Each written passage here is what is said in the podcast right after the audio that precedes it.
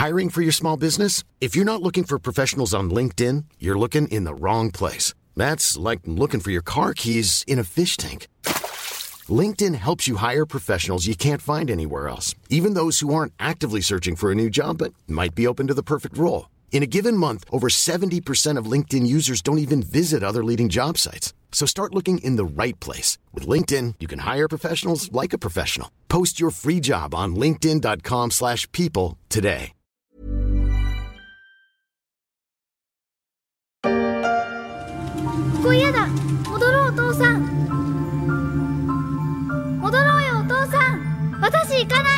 Je m'en souviens presque comme si c'était hier. 2001, la sortie en France du voyage de Chihiro, ma découverte à l'époque du cinéma de Hayao Miyazaki, le début d'une longue histoire d'amour avec cet univers poétique, écologique et aérien entre Totoro, Porco Rosso et le magnifique Princesse Mononoke.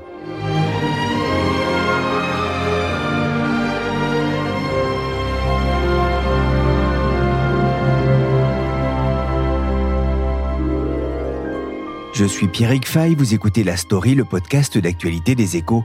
Aujourd'hui, je vous invite à me suivre au Japon pour retrouver Yann Rousseau. Ensemble, on évoquera l'avenir pas si radieux du studio Ghibli.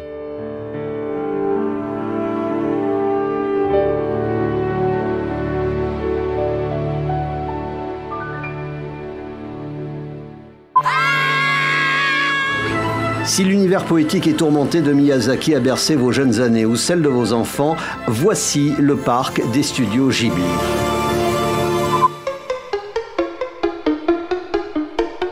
Parc à thème Ghibli a ouvert ses portes le 1er novembre au Japon, près de la ville de Nagoya. Un sacré pari, même au pays du maître Miyazaki, vénéré pour son travail, avec ses multiples dessins animés qui ont emballé le monde. Un pari dans un pays où les parcs américains, dont Disney, dominent aussi. Un pari enfin parce que le studio Ghibli traîne un peu sa peine depuis l'annonce de la prochaine retraite de son fondateur.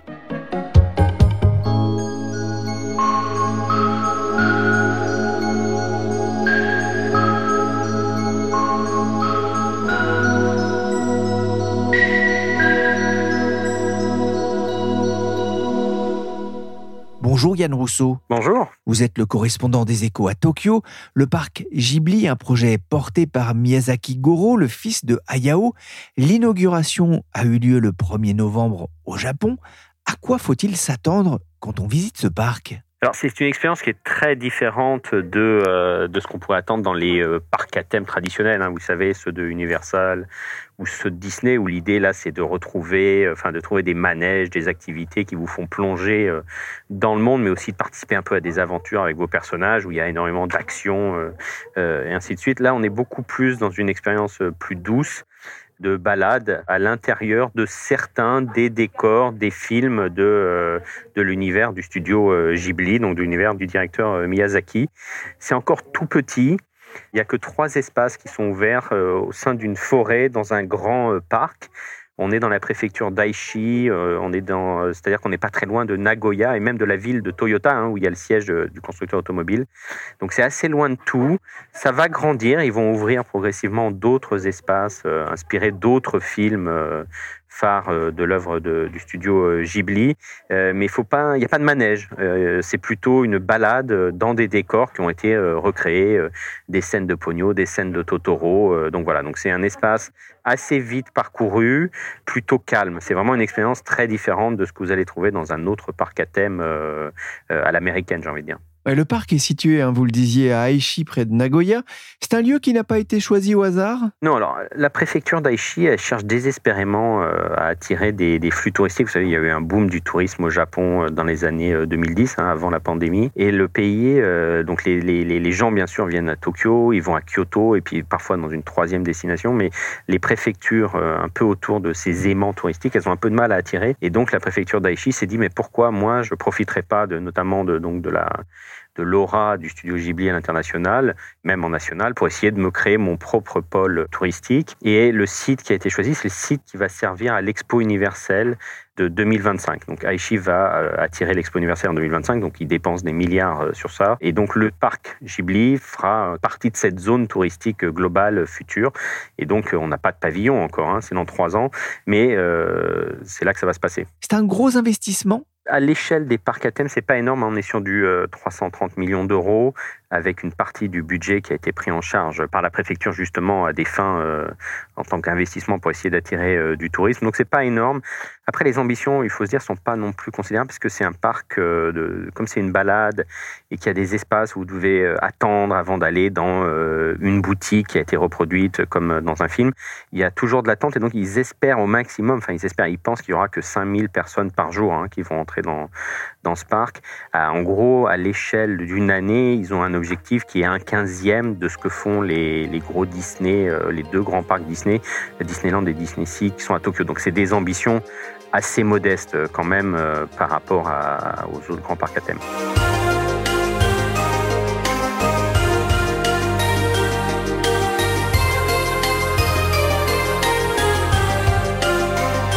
Il y a la colline de la jeunesse, le grand entrepôt Ghibli, la forêt de Dondoko sur les traces de Totoro. En attendant dans un an, le village de Mononoke et la vallée des sorcières, une partie de l'univers hein, du créateur du, studio, Hayao Miyazaki.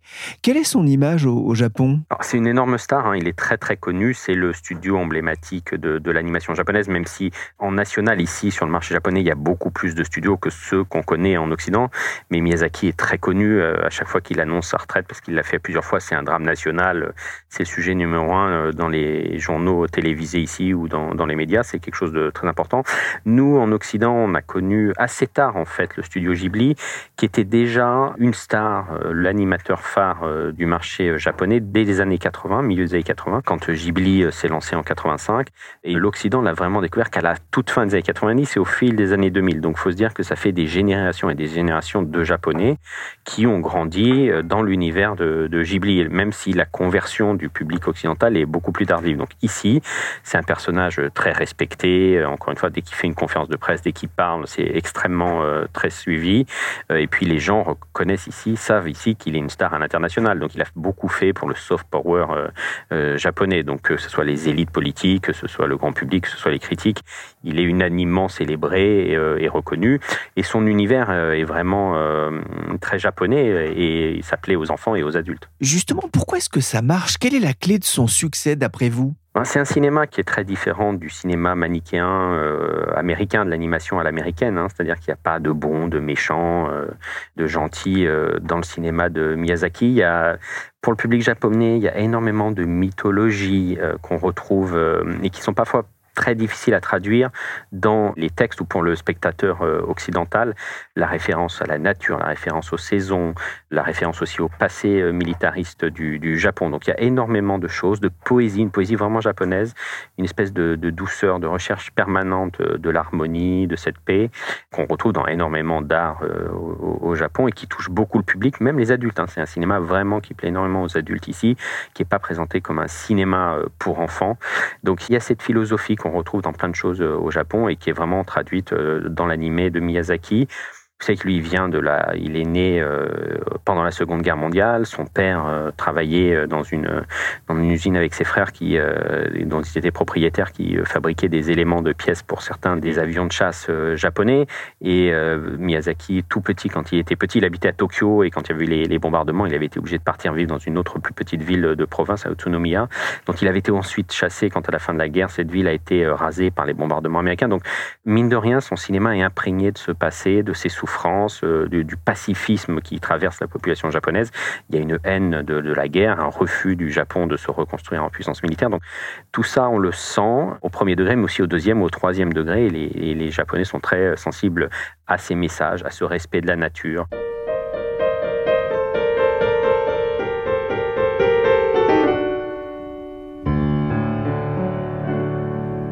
Il y a un moment important dans l'histoire du studio, nous sommes à la fin du XXe siècle et Ghibli signe un partenariat avec Disney. C'est vraiment le début de l'internationalisation Oui, il faut se dire qu'il y avait... A eu un premier essai euh, juste en 85 je crois, quand euh, un des premiers films de Ghibli euh, a été racheté par un producteur américain. Ils se sont dit on essaye, Miyazaki avait été d'accord, et ce film a été complètement remonté, transformé, et ça a profondément euh, traumatisé euh, Miyazaki, qui s'est dit mais plus jamais, enfin on part pas à l'étranger, euh, ce sont des sauvages, je veux pas laisser faire le film. Il avait vraiment été remonté, ils en avaient enlevé 30 minutes, donc c'était un drame terrible quand Disney réapproche le, groupe et lui dit on va essayer de faire quelque chose avec vous, ils sont très prudents et ils demandent, et ils signent un très grand contrat de plusieurs centaines de pages qui dit clairement d'accord, on vous autorise à euh, distribuer nos films à l'international, mais s'il vous plaît, ne les retouchez pas, enfin ne les remontez pas. On, la seule liberté qu'avait euh, Disney, et de fait c'est Miramax, hein, la filiale euh, qui était le studio des frères Weinstein, qui avait été racheté un an plus tôt par Disney, c'est Miramax qui va avoir le droit seulement de doubler ses films en se disant pour les lancer ça va être compliqué. Euh, pour les lancer il faudrait qu'on ait des acteurs vedettes qui doublent les voix des personnages euh, des films. Et donc la seule chose que les Américains ont eu le droit de faire c'est de doubler euh, les films avec des stars américaines. C'est comme ça que ça va prendre sur le marché américain. Il y avait une meilleure connaissance des productions du studio dans des festivals français. Il y avait une vraie connaissance avant ce grand deal avec Disney Miramax en France. Sinon, tout ce que l'on voyait ailleurs, hein, hors du Japon, c'était de la contrefaçon c'était des copies piratées. Euh, je me rappelle d'avoir euh, rencontré euh, un critique, un spécialiste de l'animé anglais ici, qui me racontait que lui, il avait découvert l'animé de Miyazaki au début des années 80, au milieu des années 80, par une copie qui avait été volée dans un avion de la Japan Airlines, qui était sous-titré, qu'on montrait en japonais à l'intérieur. Il l'avait sous-titré un peu à l'arrache et il l'avait passé sur une chaîne anglaise comme ça. et après, on avait découvert que c'était de la contrefaçon. Donc, il y avait quand l'équipe de Ghibli va pour la première fois euh, dans les studios euh, de Miramax à New York et ensuite euh, à Hollywood chez Disney, ils s'aperçoivent que tout le monde connaît leur film alors que ça n'a jamais été officiellement vendu à l'étranger et ils avaient tous des CD ou des cassettes pirates, des DVD ou des cassettes pirates sur leur bureau qu'ils avaient acheté grâce souvent venant du marché chinois ou de, ou de Hong Kong. Donc c'était, ils avaient été très étonnés de ça. Disney Ghibli, c'est un peu le choc de deux mondes, un choc de culture. Ce qu'on comprend aussi hein, en vous écoutant, c'est que Miyazaki a été très prudent dans sa relation avec Mickey et compagnie. Et vous racontez dans votre enquête pour les échos une histoire de katana assez euh, ahurissante. Ouais, ça se passe, on est au printemps 97. Euh, Ghibli vient juste d'engager un Américain qui est un ancien de Disney Japan qui parle bien japonais, justement en se disant bon, on va partir à l'international. Disney nous a approché, il faut quelqu'un qui nous traduise tout. Il s'appelle euh, Steven Alpert et quand il va y avoir euh, les, grandes négociations avec Disney, on a présenté au début des donc ils connaissent les premiers films qui ont été faits par Studio Miyazaki, mais ils n'ont pas encore vu Princesse Mononoke qu'on leur présente comme le, le grand succès de 2000. Et donc, euh, Miyazaki a commencé à travailler sur le film. Hein. c'est des productions de 3-4 ans, hein. c'est très long, c'est tout est dessiné à la main, euh, de manière euh, quasi artisanale. Et donc, ils ont monté quelques extraits euh, de ce premier, euh, les premiers shots de Princess Mononoke, et ils les ont montrés au patron de, Disney quand il est passé euh, à Tokyo. Il a été effaré, effrayé, parce que il a vu des têtes coupées, il a vu la princesse qui mangeait du sang à un moment d'un de ses ennemis, ils ont vu des bras amputés, ils, ont, ils sont assez troublés, ils se disent, mince, c'est pas l'univers des peluches qu'on nous avait vendu, il va se passer quelque chose. Et quand les deux Japonais donc, quand Steven Alpert et euh, le Toshio Suzuki, qui est le grand producteur de Ghibli, partent aux États-Unis pour finaliser la négo de la distribution de Princesse Mononoke, ils ont très peur que Disney leur conteste le contrat et leur dise attendez, il faut remonter ça, c'est pas possible. Et donc, ils s'arrêtent dans une petite boutique ici dans le centre de, Tokyo qui était spécialisée euh, dans les, euh, dans les fausses armes qu'on voit dans les, les films de samouraï. Et Toshio Suzuki, le producteur, hein, qui est l'un des trois pères fondateurs de, de Ghibli, achète un très beau katana avec une lame euh, qui ne coupe pas mais qui ressemble vraiment à un katana, un vrai katana de, samouraï. Il prend l'avion avec ça, hein, dans ses bagages, pas de problème. On est dans les années, à la fin des années 90. Ils atterrissent à New York, ils foncent euh, au studio Miramax. Là, il y a une salle de conférence pleine avec la totalité des, euh, des patrons de Disney et de Miramax. Et le message sont dire, c'est même si Princesse Mononoke, ça ne va, ça ne correspond pas à ce que vous croyez de, nos productions, vous n'y touchez rien. Et donc, Toshio Suzuki, qui parle pas anglais, s'approche de Harvey Weinstein, hein, le, patron de Miramax. Il lui tend le katana et puis il lui crie euh, No cuts. Princesse Mononoke, no cuts, pour lui dire il est hors de question euh, que tire touche. Harvey Weinstein, il y a un grand silence dans la salle parce que tout le monde se dit oulala, comment il va réagir Et puis finalement, il sourit et il se fâche pas, il s'emporte pas et il y aura euh, aucune coupure euh, dans Princesse Mononoke qui sera un énorme succès à l'échelle globale pas trop à la sortie aux États-Unis en salle, mais ça marchera très bien ensuite en cassette et DVD. Et à l'international et au Japon, ça sera un succès gigantesque. Je suis venu ici pour demander à l'esprit de la forêt de me délivrer de la malédiction de Nago. Les hommes sont beaucoup plus dangereux que les dieux de la forêt. Princesse des esprits de la nature, des bêtes et des anciens dieux. Pourquoi Disney s'est-il intéressé à, ce studio dont les films, vous le disiez, tranchent avec les histoires racontées par le studio hollywoodien? Très vite, ils ont eu l'intuition qu'il y avait, euh, y avait un potentiel, pas forcément justement sur un cinéma, plus d'auteurs, euh, plus de. Ils sentaient qu'il y avait une demande en Asie, ils avaient vu que ça marchait très bien en festival et donc ils se disaient qu'il y avait quelque chose à faire. Alors avec une erreur, c'est-à-dire qu'ils pensent au début que c'est vraiment un cinéma pour enfants, euh, qu'on est dans les premières œuvres de, Bambi, de Mickey, ainsi de suite. donc les, les, films ensuite leur montreront que c'est un cinéma plus grave euh, qui peut être regardé avec bonheur euh, par les adultes. Mais euh, ils se disent qu'il y a potentiellement quelque chose à réaliser sur le, sur le plan économique. Hein. Ils n'ont pas, de, pas de problème à ça. Ils se sont jamais vus comme concurrents. Voulez, Ghibli, c'est un petit peu, on a parfois par raccourci, les gens aiment bien dire c'est le Disney de l'Asie, mais en fait c'est plutôt l'anti-Disney de l'Asie. C'est-à-dire que le message, la construction des films, ça n'a rien à voir. C'est très différent. Encore une fois, ce côté blanc-noir, ce côté bon et méchant qu'on retrouve dans la plupart des productions américaine. Il n'y a absolument pas ça euh, dans, le, dans les films de, de, Ghibli.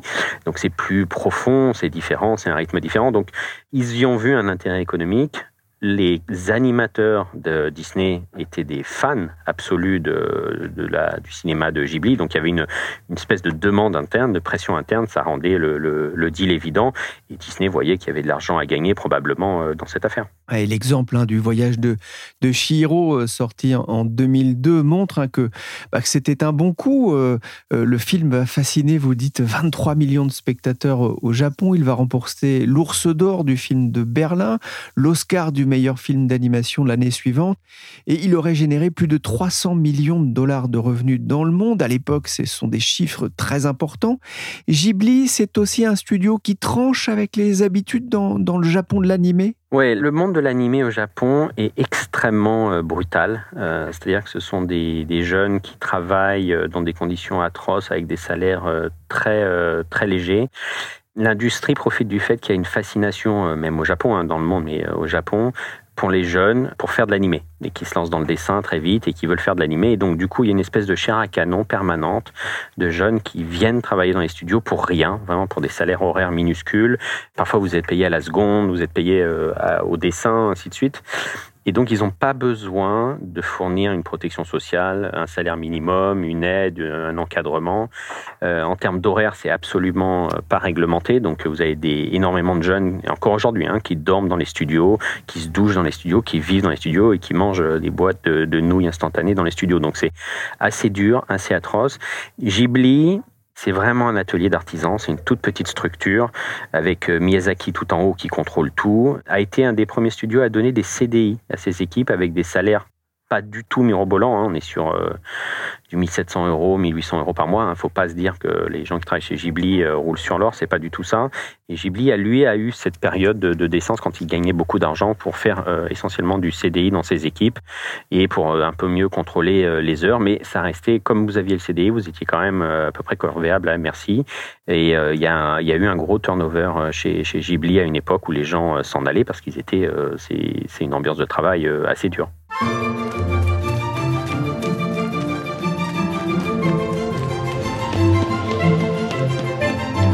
Terme, le parc Ghibli vise un peu moins de 2 millions de visiteurs annuels. Le démarrage commence à peine, mais j'ai lu que c'était un petit peu poussif. Quels sont les, premiers retours des, visiteurs? Quelle est l'ambiance? D'abord, c'est très loin. Il faut aller à Nagoya, euh, ensuite il faut faire une heure de bus, et ensuite vous marchez très longtemps pour rentrer dans le parc. Et là, les espaces sont très euh, loin des uns des autres, donc vous passez énormément de temps pour, au final, ça va vous prendre la journée si vous voulez, et au final, vous aurez vraiment eu que deux heures dans les espaces euh, Ghibli. Il y a énormément de zones donc euh, où ils ont restreint pour pandémie, pour Covid, ou parce qu'ils estiment que c'est le meilleur moyen de, de faire l'expérience, ils ont restreint l'accès à 10 personnes dans certains des sites. Donc vous vous retrouvez avec des très longues queues. Euh, pour pouvoir aller faire votre photo euh, en deux minutes. Vous avez attendu deux heures pour passer deux minutes euh, dans l'espace qui vous intéresse. Ça, c'est un petit peu critiqué en ligne par les, les, fans, les fans japonais. Il y a aussi le côté, c'est assez compliqué d'acheter des tickets. Donc, par exemple, il n'y a plus de tickets d'ici la fin de l'année. C'est un tirage au sort. Donc, vous mettez des horaires auxquels vous aimeriez bien arriver. Tout est en japonais. Hein. Pour l'instant, c'est pas du tout ouvert aux, spectateurs étrangers qui ne parleraient pas japonais. Le site fonctionne ici, au Japon.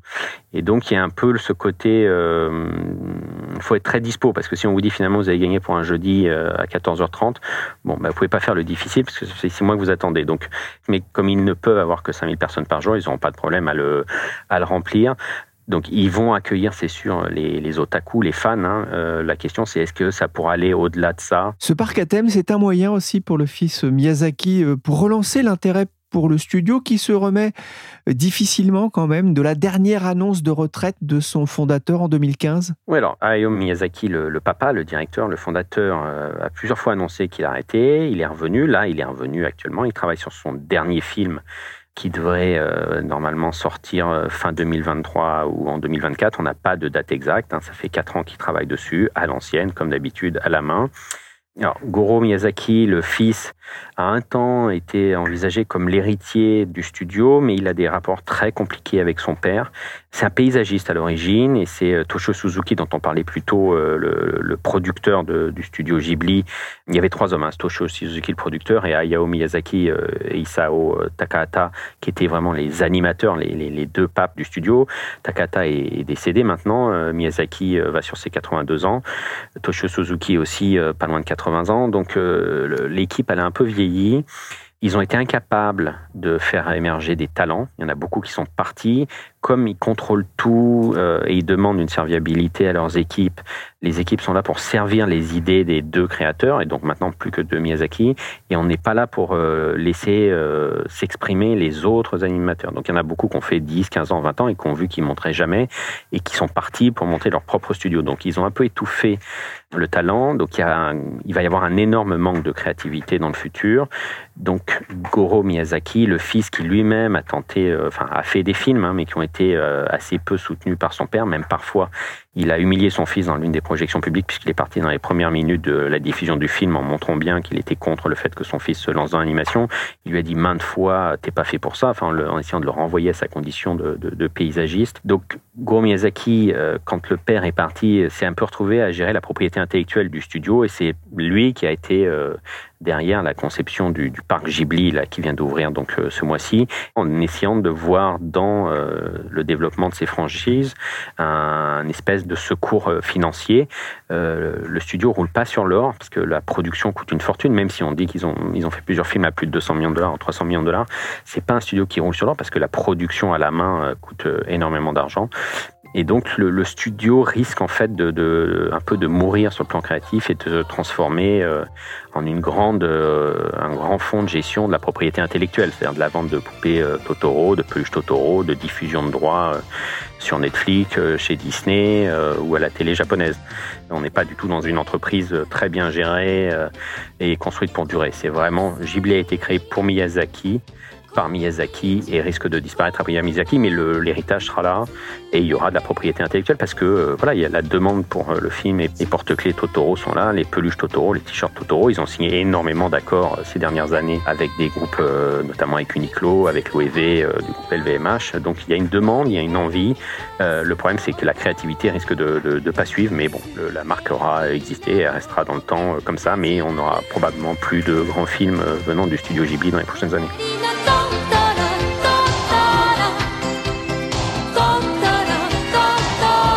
dernier mot, euh, Ghibli justement, ça, veut dire quoi? C'est pas du japonais. Hein. Non, Ghibli, c'est le nom d'un vent très chaud euh, et c'est un mot qui est en italien et qui est aussi vient de, l'arabe euh, libyen. Et c'est ce vent très chaud qu'on trouve dans, dans, le sud de la Libye. C'est un petit peu, si vous voulez, le sirocco libyen. Et quand Miyazaki cherchait euh, un mot euh, pour lancer son studio, il était tombé sur ce mot-là. Et son idée, c'était euh, un vent, un coup de chaud, un vent nouveau sur l'animation japonaise. Ils veulent vraiment travailler sur des, projets qui sont différents de ce qui se fait dans les années 70 et les années 80, euh, où les studios, ils veulent pas faire des longs métrages complexes, avec des personnages vraiment euh, intéressants et euh, humainement compliqués. à l'époque, c'est que de la série télé, du manga à succès. Par exemple, Miyazaki, on ne le sait pas, et, euh, euh, il a travaillé par exemple sur Heidi, vous savez, le, dessin animé qui a bercé euh, notre enfance dans les années 80.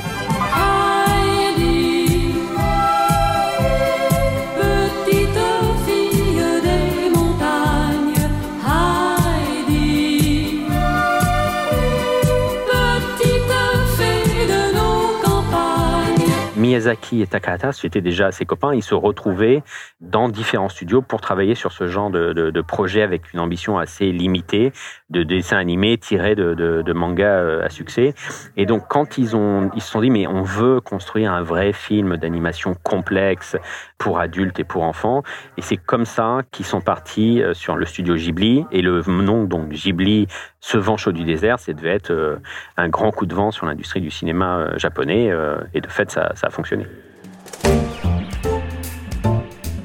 Merci Yann Rousseau, correspondant des Échos au Japon. Cet épisode a été réalisé par Willy Gann, chargé de production et d'édition Michel Varnet.